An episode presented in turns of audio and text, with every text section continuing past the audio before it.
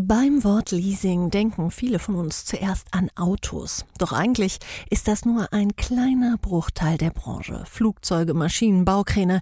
Der Fantasie sind eigentlich kaum Grenzen gesetzt, wenn es darum geht, was geleast werden kann oder bereits geleast wird. Und tendenziell gilt, angesichts immer globalerer Märkte und immer schnelleren Innovationszyklen, ist Leasing für viele Unternehmen eine gute Alternative, um am Puls der Zeit zu bleiben. Was sind also die aktuellen Trends im Leasing? Wo sind dem Modell Grenzen gesetzt oder eben auch nicht? Und warum ist das Leasing auch für die Finanzplanung von Unternehmen immer relevanter? So klingt Wirtschaft. Zukunftsthemen für Unternehmen. Der Business Talk der Solutions bei Handelsblatt Media Group. Ich freue mich dafür auf eine Gästin, die tiefe Einblicke in die Branche hat. Ich freue mich auf Dr. Claudia Kohn, Hauptgeschäftsführerin des Bundesverbands Deutscher Leasingunternehmen. Herzlich willkommen. Ja, hallo. Leasing gibt es nicht erst seit gestern und wie ich gehört habe, haben Sie auch ein Jubiläum, was Sie mit dem Verband dieses Jahr feiern. Deswegen ein kurzer Rückblick. Wo kommt das Leasing denn überhaupt her? Ja, in der Tat ist der Gedanke des Leasing schon viel älter, als man eigentlich vermutet. Wir denken ja beim Leasing immer erstmal an die aktuelle Finanzierung von Betriebs- und Geschäftsausstattung im Unternehmen. Aber tatsächlich war diese Idee Nutzen statt Eigentum, die gab es schon in der Antike, weil Aristoteles im 4. Jahrhundert vor Christus schon feststellte, dass eigentlich der Reichtum nicht im Eigentum, sondern im Gebrauch ähm, besteht. Nach Deutschland kam das Leasing Anfang der 60er Jahre. Diese Leasing-Gründer würde man heute wahrscheinlich als Start-ups ähm, bezeichnen. Die hatten noch viele Hürden zu überwinden, rechtliche, steuerrechtliche Rahmenbedingungen, das war alles noch unklar. Man hatte auch in den 60er Jahren äh, stark noch die Mentalität in Deutschland, dass äh, man diesen Eigentumsgedanken favorisiert. Ähm, das ist heute in Zeiten von Sharing Economy ähm, etwas anders und das macht Leasing eben attraktiver dieses Wachstum in den letzten 50 Jahren, das führte dann auch dazu, dass wir Anfang der 70er Jahre den Leasingverband gegründet haben und deswegen freuen wir uns auch in diesem Jahr das 50. Jubiläum mit mehr als 200 Mitgliedern feiern zu können. 50 Jahre sind eine lange Zeit. Da ist einem sicherlich auch mal das ein oder andere Kuriose begegnet, das vielleicht mal geleast wurde. Was war das denn? Ja, die klassischen Objekte, an die man immer denkt, sind so Fahrzeuge, Maschinen, IT. Aber in der Tat gibt es eine Reihe von ungewöhnlichen Leasing-Objekten, ähm, zum Beispiel Tiere, die Sie leasen können. Also für Polizeistaffeln können Sie Pferde leasen oder auch für die Dressur und Zucht. Ähm, Sie können Achterbahnen leasen, Skilifte, Heißluftballons. Ähm, Sie können aber auch immaterielle Werte leasen, Zeitschriftentitel, Markennamen. Also Sie können inzwischen fast alles leasen, äh, was Sie sich irgendwie vorstellen können.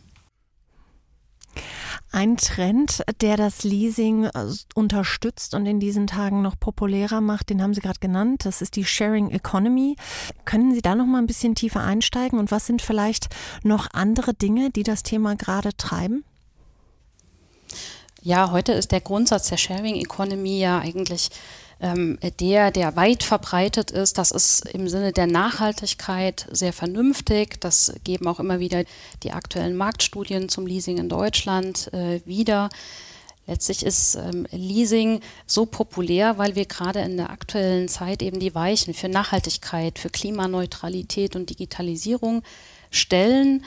Ähm, das ist der Schlüssel für die anstehende Transformation und die liegt eben auf der einen Seite in den Technologien und den nachhaltigen Wirtschaftsgütern, aber eben auch auf der anderen Seite darin, dass man diese Güter schnell in die Unternehmen und die Gesellschaft bringt. Und das kann eben Leasing. Ein ganz großes Trendthema ist Nachhaltigkeit. Das findet sich auch ganz weit oben auf der politischen Agenda. Wie kann denn Leasing dabei unterstützen? Also die Leasinggesellschaften haben schon seit vielen Jahren Anlagen zur Erzeugung erneuerbarer Energien finanziert. Gerade jetzt aktuell bringen wir ganz viel Elektromobilität auf die Straße. Wir führen energieeffiziente Produktionsmaschinen, Umwelttechnik in die Märkte ein und soweit hat das einfach einen sehr großen, bedeutenden Stellenwert. Man könnte also sagen, Leasing ist so ein bisschen ein Treiber der Transformation. Ähm, sieht sich die Branche auch selber so? Das ist ganz klar der Fall. Letztlich investieren wir schon seit 60 Jahren in die Zukunft. Ähm, wenn Sie daran denken, dass in den 60er Jahren ähm, die großen IBM-Computer eingeführt und verbreitet wurden, dann in den 70er Jahren von Blei auf Fotodruck in der Druckindustrie umgestellt wurde oder dann auch in den 90er Jahren die Reindustrialisierung in den neuen Bundesländern nach der Wiedervereinigung erfolgt ist. Also wir sehen uns ganz stark als Treiber der Transformation über die letzten Jahrzehnte, aber eben auch ähm, für die Zukunft. Denn hier ist es ganz wichtig, dass wir eben ähm, in den Unternehmen einen regelmäßigen Austausch äh, der Betriebsausstattung haben, dass sie immer den neuesten digitalen, aber auch sparsamsten und energieeffizientesten Stand haben. Wir haben jetzt schon über viele Sachen gesprochen, die derzeit äh, sozusagen im Trend sind, die verstärkt geleast ähm, werden. Könnten Sie da noch mal ein paar Produkte sozusagen nennen? Na gut, der Klassiker ist natürlich immer das, was Räder hat, egal ob vier oder zwei. Ähm, das sind natürlich die Elektrofahrzeuge, die sind besonders stark nachgefragt. Über 40 Prozent aller neu zugelassenen E-Autos äh, sind geleast. Und bei den Fahrzeugen denken wir eben nicht nur an die Dienstwagen, sondern auch an Transporter, Busse, Baumaschinen, Nutzfahrzeuge. Ja, und seit einigen Jahren boomt eben auch das Fahrradleasing enorm. Im vergangenen Jahr allein hat die Leasingbranche Fahrräder, E-Bikes und Roller für über eine Milliarde Euro finanziert. Und äh, da sehen Sie natürlich auch den aktuellen Trend hin zu anderen Mobilitätskonzepten.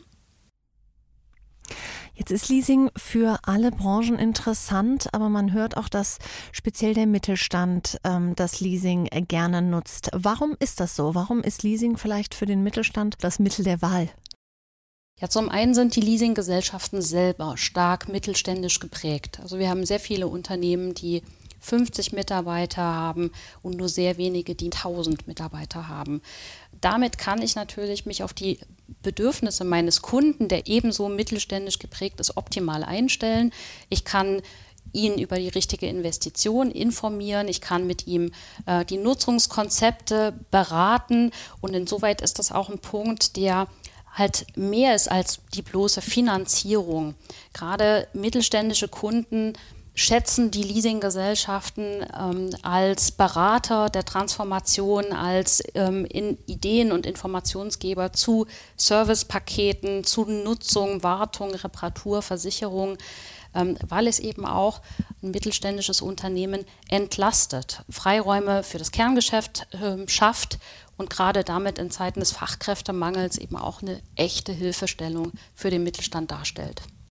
Wenn ich jetzt als Unternehmer denke, ja, ich habe da eine Idee oder ich habe ein Produkt, was ich gerne leasen möchte, wie finde ich denn dann das richtige Unternehmen da draußen? Das ist eine sehr gute Frage. Ähm, wir können natürlich nicht in ihre individuellen Bedürfnisse und in die individuellen äh, ja, äh, Wünsche äh, können wir nicht reinsteigen, aber Sie finden auf unserer Webseite eine gute Übersicht aller Leasinggesellschaften und Sie können unter der Frage, wer verliest was, auch die Gesellschaften finden, die sich zum Beispiel auf Maschinen oder auf Nutzfahrzeuge spezialisiert haben. Jetzt könnte man denken, wenn man Ihnen zuhört, ja, also Leasing verstärkt nachgefragt, müsste also doch eigentlich ganz gut laufen. Trotzdem können sich natürlich auch die Leasinggesellschaften selbst nicht ganz abkoppeln von all den Dingen, die gerade da draußen passieren. Was sind denn gerade die aktuellen Herausforderungen der Leasinggesellschaften selbst? Also absolut. Im vierten Quartal 2021 haben wir schon die ersten Produktionsstörungen ähm, gehabt, lange Auslieferungszeiten, die natürlich die Leasingwirtschaft auch und die Hersteller sehr stark betreffen. Jetzt die Auswirkungen des Ukraine-Krieges, die verschärfen natürlich nochmal die bestehenden Lieferschwierigkeiten und es gibt auch immer wieder Lockdowns in China.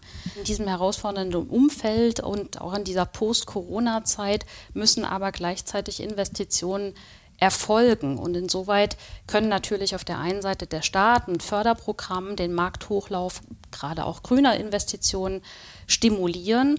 Gleichzeitig ermöglicht aber Leasing über die kürzeren Vertragslaufzeiten den schnellen Wechsel in die Technologien. Und deswegen braucht man ein sehr gutes Zusammenspiel zwischen Förderprogramm und Investitionsformen wie Leasing.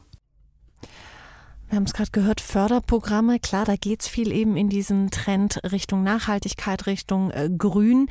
Was sind die anderen großen Leasing-Trends, die Sie sehen? Wie wird sich das Leasing weiterentwickeln? Also insgesamt kann man sagen, dass natürlich der Nutzen von Betriebsausstattung für Investierende künftig eben noch stärker im Vordergrund stehen wird als die Frage, wie lange finanziere ich ein Objekt, um das Eigentum an der Sache zu erlangen. Das ist insbesondere dann der Fall, wenn ich als Unternehmer eine gewisse Auftragslage sehe für einen begrenzten Zeitraum, wenn ich die Auslastung vielleicht abschätzen kann. Was ich aber nicht kann, ist die technologische Entwicklung, die kann ich nicht abschätzen. Ähm, und diese Durchfinanzierung eines immer digitaler und teurer werdenden Objektes, einer Maschine, die lohnt dann eben häufig nicht. Und insoweit ist das einfach ein, ein Trend, der insgesamt für Leasing spricht. Auf der anderen Seite habe ich auch dieses sehr gute Zusammenspiel zwischen Leasing und Digitalisierung.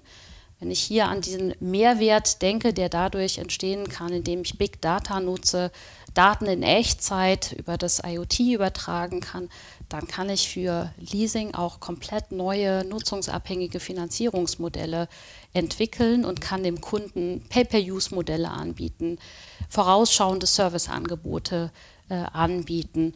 Also insoweit ist da schon sehr viel auch Power drin in der Entwicklung, in der Digitalisierung, in dem Zusammenspiel halt mit diesem Finanzierungsmodell. Ich könnte mir trotzdem vorstellen, da geht es ja viel auch um Vertrauen. Ähm, bleibt Leasing denn trotz allem, trotz aller Digitalisierung so ein bisschen ein People-Business? Das auf jeden Fall. Also Leasing hat ja sehr gutes Wissen, sehr gutes Know-how einmal über das Objekt, also praktisch zu den Herstellern. Auf der anderen Seite natürlich auch lang gewachsene äh, Strukturen äh, zu den Kunden. Das heißt, wir wissen genau, was der Kunde braucht, wann sich für ihn ein Austausch der Maschine äh, lohnt. Also insoweit nehmen wir auch wahr, dass die Unternehmen zunehmend die Beratungskompetenz der Leasinggesellschaften in Anspruch nehmen ähm, für äh, die Frage, wie kann ich Fördermittel einbeziehen, aber vor allen Dingen jetzt auch aktuell, wie kann ich individuelle Nachhaltigkeitsberichte, äh, Nachhaltigkeitsinformationen äh, in mein Unternehmen ähm, transformieren. Wie kann ich das nutzen für mich? Im besten Fall also Leasinggesellschaften als Partner auf dem Weg in eine nachhaltige Zukunft. Frau Kohn, vielen lieben Dank für die Einblicke und Ihnen, liebe Zuhörer, vielen lieben Dank fürs Einschalten. So klingt Wirtschaft. Der Business Talk der Solutions bei Handelsblatt Media Group. Jede Woche, überall, wo es Podcasts gibt.